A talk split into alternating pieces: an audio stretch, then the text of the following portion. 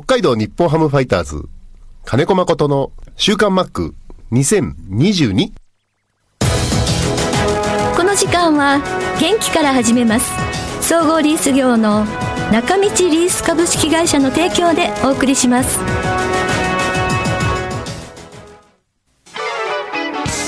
設備機械車のリース。損害保険生命保険融資サービス。中道リースがあなたの会社を強力にバックアップ。設備投資のお手伝いをします。北一条東三丁目。中道リースは北海道日本ハムファイターズと三角山放送局を応援しています。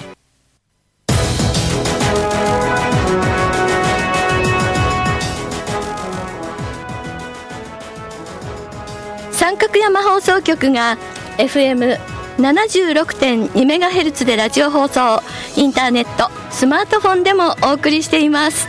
おはようございます。安村麻里です。なんかちょっとバタバタしてたかなと思うんですけれども。お許しください。生放送なんで、えー、今日9月30日9月最後の日となりました。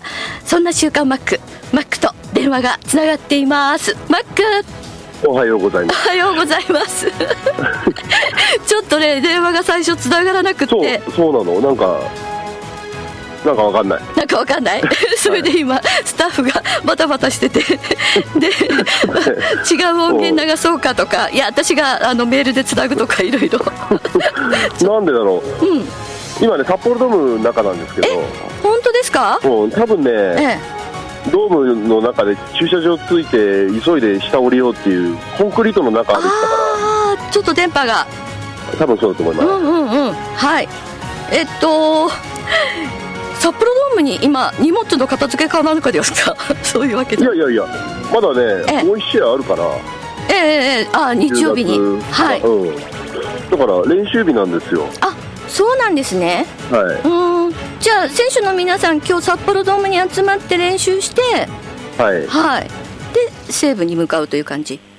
今日と明日練習、明日練習して、うはい。ーんあそうでしたかはいはい。はいあじゃあなんかまだ札幌ドームが最後っていうさよならっていう感じでもちょっと気分的にはないのかな？いや、もう気分的にはさよならしました。さよならしました？はい。はい。じゃあまず9月28日水曜日が本当に、えー札幌ドームの最後の最後の試合でしたけれどもあの試合終わった後球場一周ししましたよね？はい。マックどんな気持ちで一周したのか聞きたいなと思ったんです。あーなんだろうな、うん。僕、この間、レジェンドで、あのグラウンド立たせてもらったじゃないですか、はい。であの時に、あのメンバーでグラウンド立って、はい。で隣に健介がいてみたいな、はい。後ろには3人がいてみたいなね、うんうんうん。あの時もうなんか、すごく、なんだろう、いろんなことの区切りを感じて、はい。うん、で、フィールド・オブ・ドリームズみたいな感じ。ああで、そのセレモニーが終わって、ヒルマンがね、監督がピッチャーやって、はい。投げました、はい。で戻ってくるときに、あのラインを越えてベンチに近づくと、なんか急にふっと現実にパッと帰ってきたような、こうなんつうの、うん。すごく、あの変な感覚になったの、うーん。急に現実に戻されたかって感じの、ああ。じゃあ、うん。ショートに立ってた時にはなんかこう夢夢の中って言ったらおかしいけど。うんうんうん。だからフィールド・オブ・ドリームス見たことある方は分かると思うけど、はいはい。あの中にいるときは、ね、その世界で楽しめるんだけど、ふっとラインを越えたときに現実に戻っちゃう瞬間があるんですよ。うーん。そんな感じ。で、あのあいろんなことが終わりなんだななんて変なか勝手な感じを感触を持って、はい。うん、でこの間もねその札幌ドームが、ね、最後だっていうとなると、うん。あもうこれで東京時代の苦労の時代を語る人もいないし、はい。その語るられる場所ももうなくなっていくんだなと。やっぱ時代が次の時代に行っちゃうから。そうですね。うんうん。うんうん僕はね、そのまあ、今、現場にいる人も含めて、球団にいる人も含めて、その東京時代の人ってもういないんですよ。ああ。みんな移転後からを知ってる人で、はいはいはい。うん、だから僕の場合、この19年っていう札幌ありますけど、その前に10年あるから、うんうんうんうん。あの苦しいというか、その下積みの時代がね、うんうんうん。あれなくして、その後の19年はやっぱり語れないわけだし、そうですね。う。うんうだからなんかいろんなことが、ああ一つ時代が終わっちゃったんだななんていう感覚です。うんうんうんうんそうですね。うん、確かに、こう、か、場所が変わるだけじゃなくって、いろんなことが、こう、終わっていくっていう、なんかちょっと、非常に、うん、ひなんとも言えない寂しさが ありますけれども、あの、いろんな場面でもマックがやっぱりあの、東京ドームの思い出的なこと、東京ドーム、さ札幌ドームの思い出的なことをお話しされてましたけれどもね、うん、札幌に来たから続けられたっていうコメントもあったんですよね。そうですね、うん、北海道だからっていう。うん、やっぱり東京時代って本当に苦しい、数字だけがもう、ね、チームの数字っていうよりも、チームがね、あんまりその A クラスに入るのは数年に1回ぐらいだったんで、うんうんうん、やっぱ本人がね、その、のし上がっていかないとなかなか長くできる環境ではなかったのかなと思うの。はあでそこに28歳で移転じゃない、ちょうどいいタイミングだったと思うんですよ。そうですね。うんうん、だから、でも現実的に、あでもそれでも数年なのかな、野球やれるの？なんていうことを感じながらやったから、うんうんあの家を構えることもしませんでしたし、うん。はうん、だから、トレードだなんだある世界だしねい。う、んうん、だから単身でやってきましたけど、うんうんうん。まあ、なんだろう、やっぱチームの数字がついてくると、自分の数字以上にその貢献度っていうものが評価されたりもするようになったんで、はい。うん、だから、なんだろう、それそこからプラスアルファ長くできたのかなっていう感じ。うんうんうんマックの場合はやっぱり1年ごとに本当にあの次はないぞっていう思いでずっと試合っていうかやってたじゃないですか。そうですね、あのうん。数年契約とか、今はね、できたかななんて、いろいろインセンティブやったり、うん。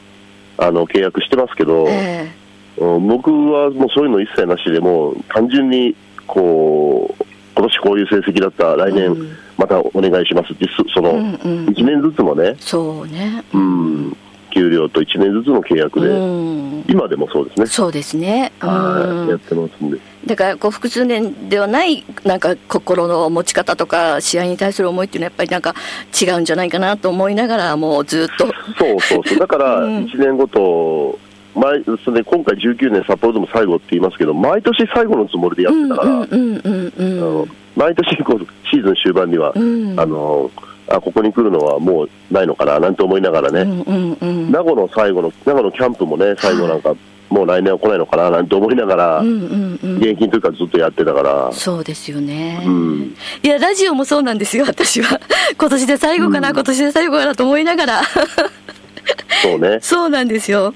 それがなんとなんと17年も続いているというすごい すごいことになってるんですけれども、まあ本当にあの、私もあの最後のセレモニーでこう、東京ドームの時代の選手たちの出たじゃないですか、フィルムでっていうか流れて、映はい像で流れた時にはやっぱり、あの、家で見てたんですけれども、ちょっとやっぱり、うん、うるっときますね。ねえ、それが次の時代に行くと一つずつね、うんあの、なんだろう、忘れ去られるじゃないけど、うん。そのああいう時代ってこうだったんだよっていう話がもう通用しなくなるから、うん、そうですね。確かに。いや、東京ドームの時には確かに、ジャイアンツがメイン球場っていうかメインのところだったから、なんかマックも言ってたけども、ファイターズが優勝しても、優勝に絡んでもなんか、それほどお客さんが入らなかったとかっていう、そういう時代を知ってるっていうこととか、いろんなことをこうマックが経験してることをもう今、誰も知らないってことですもんね。そうだね、うーん。あのイチローさんがいた時のオリックスが東京ドーム来た時はお客さん入りました。あそういう感じ。ああ、そうですよね。だからもう最初からこう札幌ドームで、まああのまあ、4万人とは言わなくても2万人、3万人が入る中での試合が当たり前って今の若い選手たちはみんな思ってる中でのなのでやっぱりちょっと全然こうスタートから立ち位置からとかっていう思いが違いますよね。うん、あの本拠地っていう感じを持ってやれてるでしょそうですね。う。うん。必かつてはそれこそまた東京の話、今だからしちゃうけど、ええ。その東京都内の飲み屋さんで、はい。えー山手線ゲームというものをしました、はい。ね、プロ野球の球団の名前ってね、ああはいはいはい。そしたら13個も14個も出てくるんだけど、ええ日本ハムファイターズ出てこないんですよね、ああはいはいはい。15個目ぐらいで2チャムって出てくるんだけど、うんあのなぜ13個も14個も出てくるのか、あの阪急とかね、えああ昔のうん。うんうん阪急とか南海とかね、ええええええ。そういうチーム名が出てくるんだけど、日ハムがね、なかなか出てこないっていうね、ああうん、あの時は寂しかった。うーん。ですよね。うん。そしてなんか少年野球っていうか野球好きな少年たちもファイターズの帽子をかぶってる子は東京ではほとんど見かけないっていう。みんな G とか、ね。うん。ヤクルトとか Y とかなんかだけどもっていう話で札幌に来てからあのファイターズの帽子かぶる子供たちを見るようになったとかっていうねそういう話も、新聞紙でもよっぽど、うんもうとてつもないことをしないとう、ん、新聞には載らないっていうね、ああまあ、はいそうですねそんな感じ。うんうんうんうん今ではちょっと考だからえられない。うんはい、僕は笑わない、話さない、愛想なくても、誰にも迷惑かけねえじゃねえかと思いながら野球をやってましうん、た。まあ、楽しきゃ笑うんですけどね、そうですよね。そりゃそうですよね。うん、心から楽しければ、笑わないのは楽しくないから笑わないうん。で北海道に来て笑顔も随分増えたんじゃないでしょうかね。ああ、愛想笑いはするようになったな。うんうん、そうですね。そうですね。で今ちょっと前に話出ましたけど、ヒルマンさんとお会いになったのも久しぶりっていう感じですよね。そう、僕は3年か4年ぶりぐらいじゃないかな、17年か18年に一度、ヒルマン監督、韓国の監督を終わられて、はい。えーアメリカに戻る前に、日本立ち寄った、札幌立ち寄ったんですよ、うんうんうん。冬にね、はい。その時に一度食事しました、うーん。うん、それ以来かな、うんうんうん。はい、ああいうふうにお仕事であの皆さんの前でトークショーっていうのとまたちょっと雰囲気違うと思うんですけどもどうでしたか、い。やー、なんだろう、若々しいですよね、やっぱああはいはい、り。うん、で なんか異常に楽しいのか興奮してましたね。テンション高かったね。はい、うんそうですよね、うん、で娘もね、僕来てたんで、えー、あそうだったんですね。うん。うん。娘ともあの合わせてというか、ええええこれがびっくりしたのが通訳なしで話せちゃうんだよね。あお嬢さんがはい、だから僕の知らない一面を見ました。僕、娘の知らない、僕の知らない一面見見ちゃった。ああやっぱりいろいろとちょっとやっぱりグローバルなことを考えてるからそういうもう英語もああ、うん就職活動も始まってんだななんて思って。そうですよねうんうんやっぱりねあ日本だけじゃなくてちょっと海外にも挑戦してほしいなってまだ若い女の子たちは あでもすごくいいいいまあ親としてちょっと誇らしいっていうか びっくりですねそうそう、すごくいい時間だった。うんうんうんうんまあ、ちょっとなんか私は見てないんですけれどもあの見た方からも時間が30分っていう非常に短い時間でマック立山さんヒルマンさんのトークショーだったんでもう話し足りないことたくさんあったんじゃないかっていう話してましたけれどもそう、僕はね、もうあのまま1、1 2時間やっててもいいなと思っそうですよねた。うん、なただね、その後、あの、昼間にちょっと、次の取材だ、なんだね、スケジュールがあったみたいで。ええええええうん。そうだったんですね。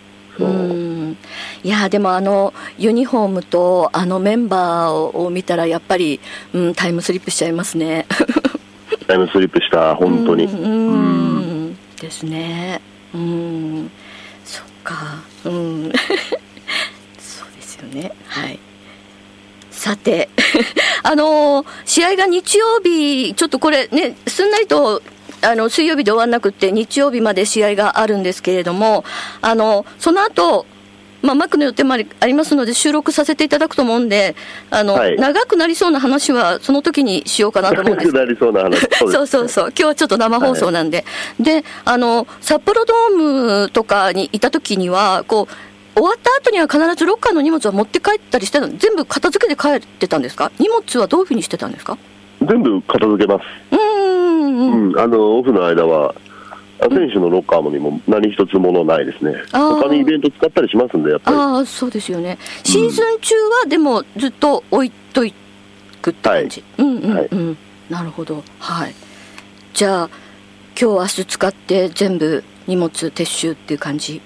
もう僕はもう撤収しました、そうですか。はい。はい、うん。さっさとシーズン中にも撤収始めて、はいうん、うんうんうん。だからもう今は、えーある意味、あの遠征用の練練習道具だけ。